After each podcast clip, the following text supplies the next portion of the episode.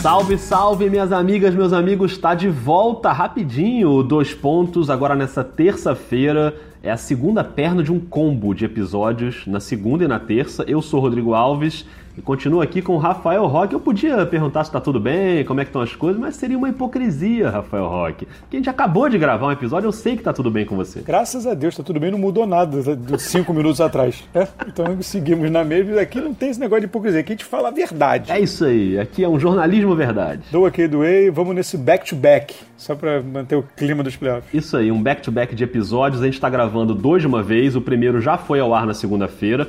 A gente falou sobre a série entre Warriors e Rockets. Se você não ouviu, sinto muito, não vou nem pedir pra você ouvir agora, porque ele já ficou meio velho, né? Porque já rolou o jogo 4 na noite de segunda-feira, então acho que nem adianta muito ouvir, mas se você quiser ouvir também, fica à vontade, é você que manda na sua vida. O que eu aconselho é.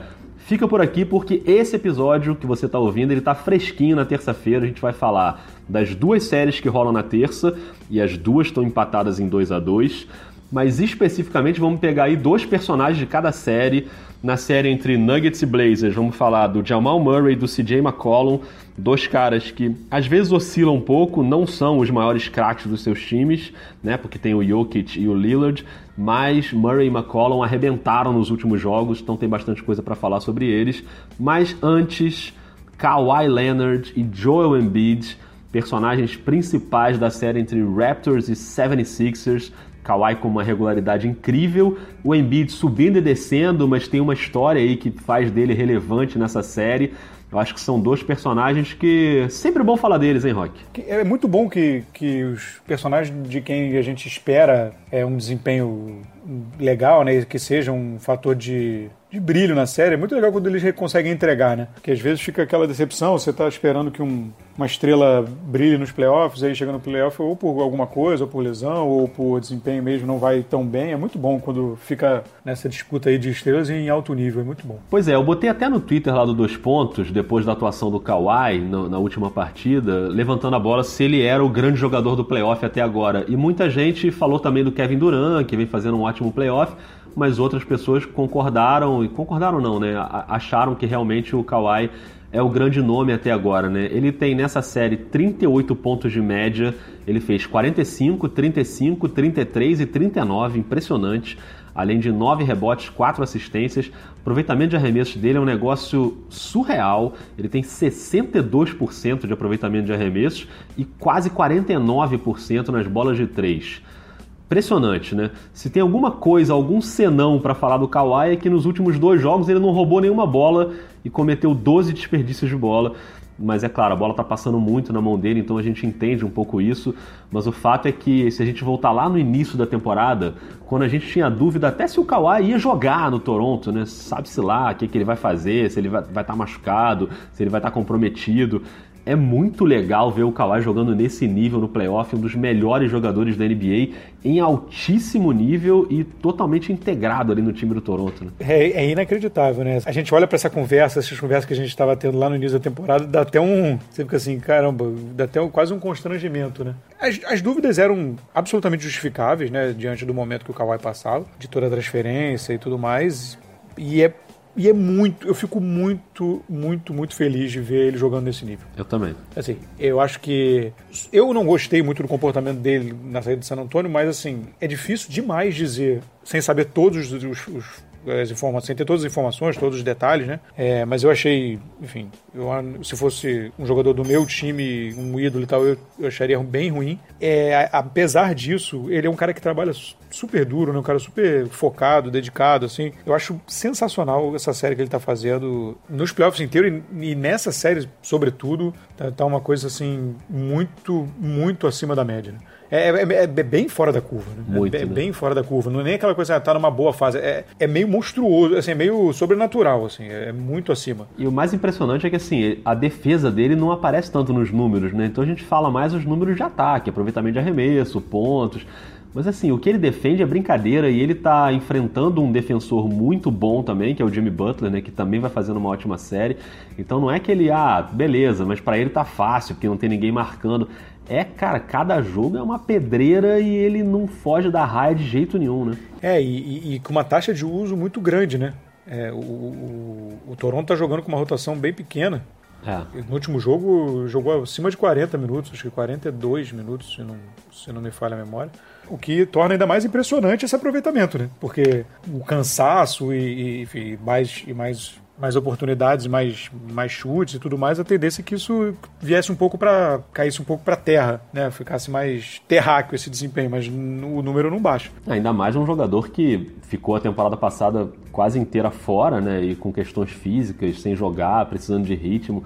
Realmente, que resposta que o Kawhi vai dando, tá sendo muito legal ver o cara no playoff. E do outro lado da quadra, tem outro jogador incrível, que é o Joe Embiid, que fez uma temporada incrível e que está vivendo uma montanha russa né, nessa série. Ele teve ótimos jogos e jogos ruins. A média dele na série é de 18 pontos, 8 rebotes, 4 assistências, 2 tocos. O aproveitamento de arremessos dele é baixo, 33%. E, e além da questão do joelho baleado, teve o um negócio lá da gastroenterite também. Como a gente falou no, no episódio de segunda-feira, todo mundo tem alguma questão física em algum momento ali no playoff. Talvez o Embiid tenha um pouquinho mais, porque já é um histórico né, de de questões físicas. Mesmo assim, no jogo 3 ele foi um monstro, 33 pontos, 10 rebotes, 5 tocos, 3 bolas de 3.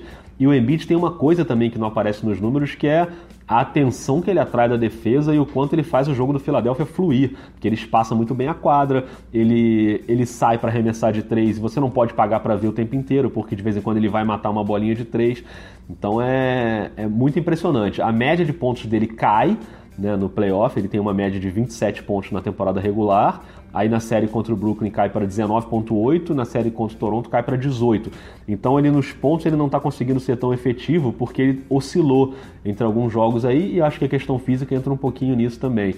Mas quando ele pega um jogo como foi o jogo 3, que era fundamental né, para o Philadelphia tentar tomar a frente da série ali, é muito legal ver o Embiid jogar, tirando o carisma, né, Rock? Personalidade destacável. O Embiid, ele vai. A impressão que me dá é que ele vai lutar. Né, essa, essa questão da lesão vai ser uma coisa meio, meio presente né, na carreira dele. Ela, é, não sei se, enfim, o tamanho, enfim, formação do corpo. É, é, eu não sou médico, não sou fisiologista, é meio complicado, mas assim, mas é uma coisa que vira e mexe, ele está lutando contra algum problema, aquilo que a gente vinha falando. Todo jogador de alto nível joga com alguma dor ou com algum, algum tipo de incômodo. Eu, essa dificuldade aí que você estava falando, acho que tem muito da parte, da parte física realmente. Mas acho que tem um pouco também do esquema defensivo de Toronto, né? Claro. O, Siakam ele dá uma, dá uma força, né? É, o Gasol tenta, teve, teve até um lance que eu estava vendo outro dia que alguém estava comentando isso, cara, por que, que o Gasol saiu desesperado desse jeito que tem uma bola de uma bola que o Embiid ameaça arremessar de três. É, a enterrada do Windmill, né? Que ele dá uma, um Exatamente. fake o Gasol sai que nem um louco, ele passa pelo Gasol e vai pra uma cravada incrível. Porque você tem que ir nessa bola, né? É. Porque ele pode arremessar de três. O Gasol sai desesperado debaixo do garrafão na direção do Embiid e ele, tipo, dá o pump fake e tal e vai e crava. Então, assim, é, marcar um jogador desse é uma tarefa, uma tarefa complicada. Mas Toronto tem conseguido, pelo menos, dificultar um pouquinho a vida do Embiid. E aí o Jimmy Butler, aí cai um pouco na mão do Jimmy Butler, que também vem fazendo uma série, uma série bem, bem interessante. Assim, para a temporada conturbada que foi do Jimmy Butler, essa, é, esses playoffs têm sido até uma revelação, né? Apesar dele ter esse perfil de clutch e tudo mais, mas a temporada dele foi bem tumultuada. É, o meu palpite de 4 a 1 da série para o Toronto foi muito baseado, a gente falou disso aqui, né? Em que o fato de que o Toronto tem as peças, as ferramentas para tentar reduzir um pouco o dano do Embiid o que de fato vem acontecendo na série, tirando o jogo 3, quando ele explodiu, mas ele tem tido dificuldade né, contra a defesa do Toronto.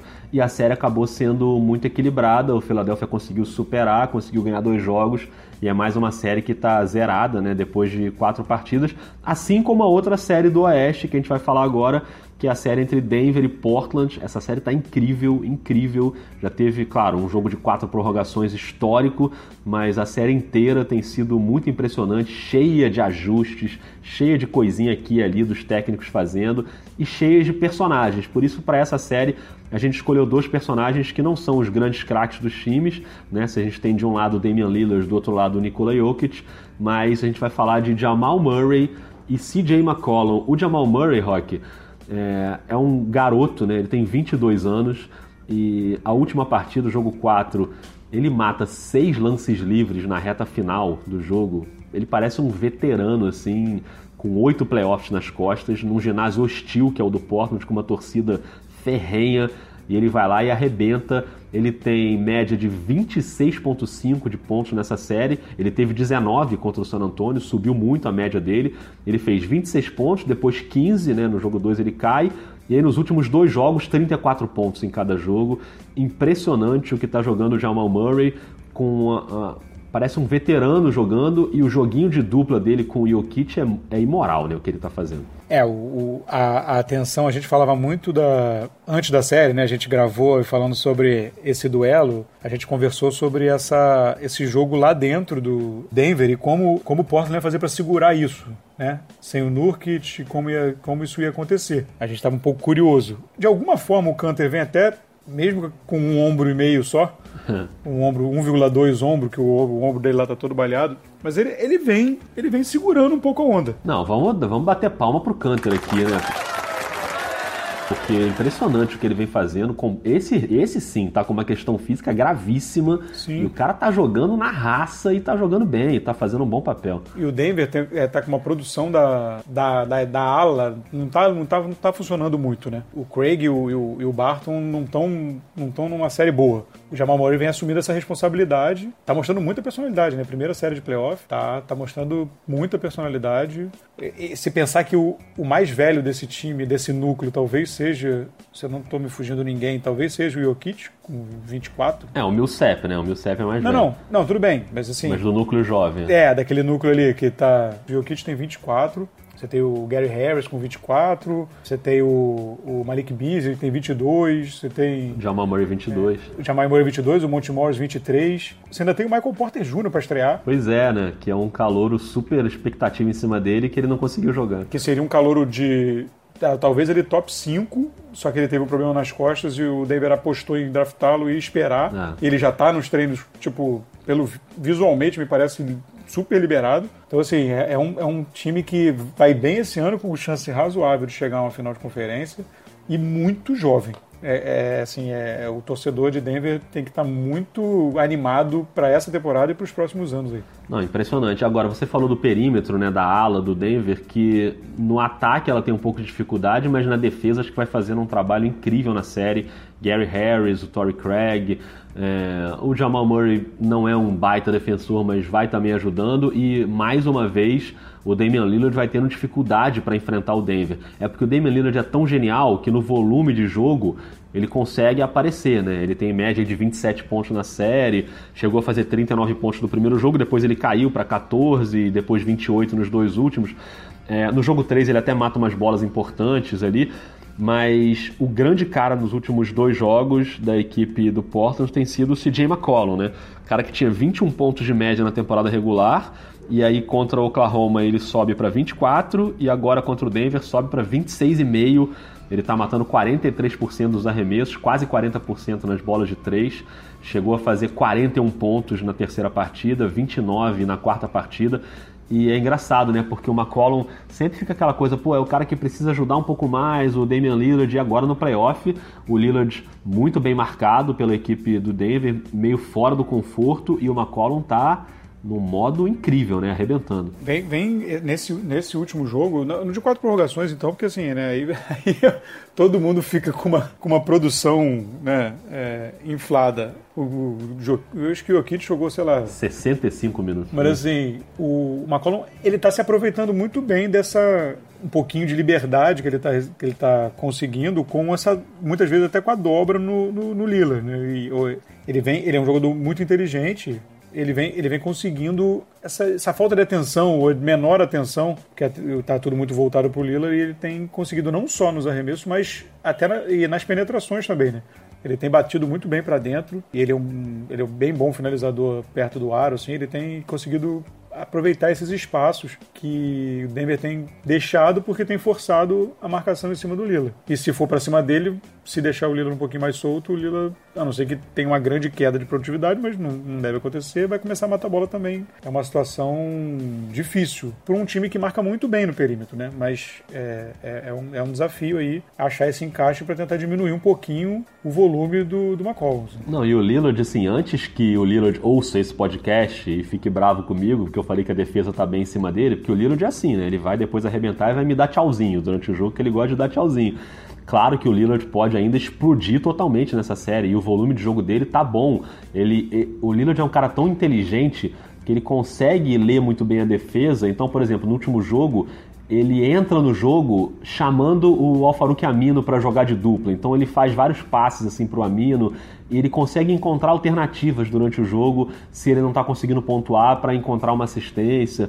O Lillard, para mim, é o melhor jogador dessa série, assim, é, hoje, né? Como jogador formado, mais que o Jokic. Eu acho que o Jokic tem um baita potencial ainda, ainda vai crescer muito e vem fazendo uma série também e um playoff incrível. Já tem três triplos duplos no playoff, 54% de bolas de três, que nem é o, o carro-chefe dele, mas assim, 27 pontos, 13 rebotes, quase 10 assistências.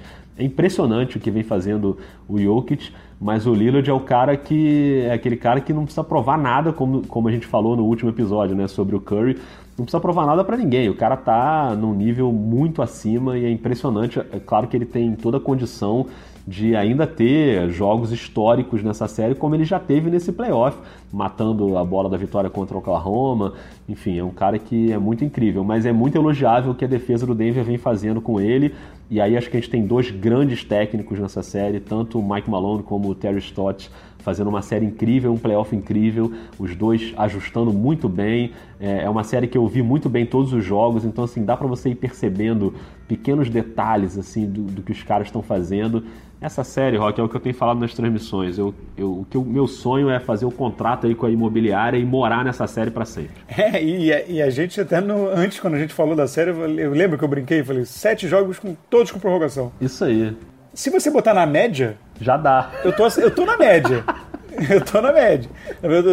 Na verdade, ó, tá até sobrando um. É verdade. Ainda tá, ainda tá sobrando. Então, assim, na, eu, vamos dando aquela coxambrada no comentário, eu tô na média. Tô, tô, tá quase mais ou menos o que eu imaginava. Tem razão. Todo jogo com prorrogação. Rafael Roque, manda um abraço aí pro pessoal que torce pelo Milwaukee Bucks e pelo Boston Celtics, que foi a única série que a gente não falou nesse combo de episódios. Um grande abraço. Não foi nada pessoal, foi uma questão de ajuste horário. Isso. Porque de, de aproveitamento, de melhor, de otimização de, de, de calendário, para usar um termo bem, bem corporativo.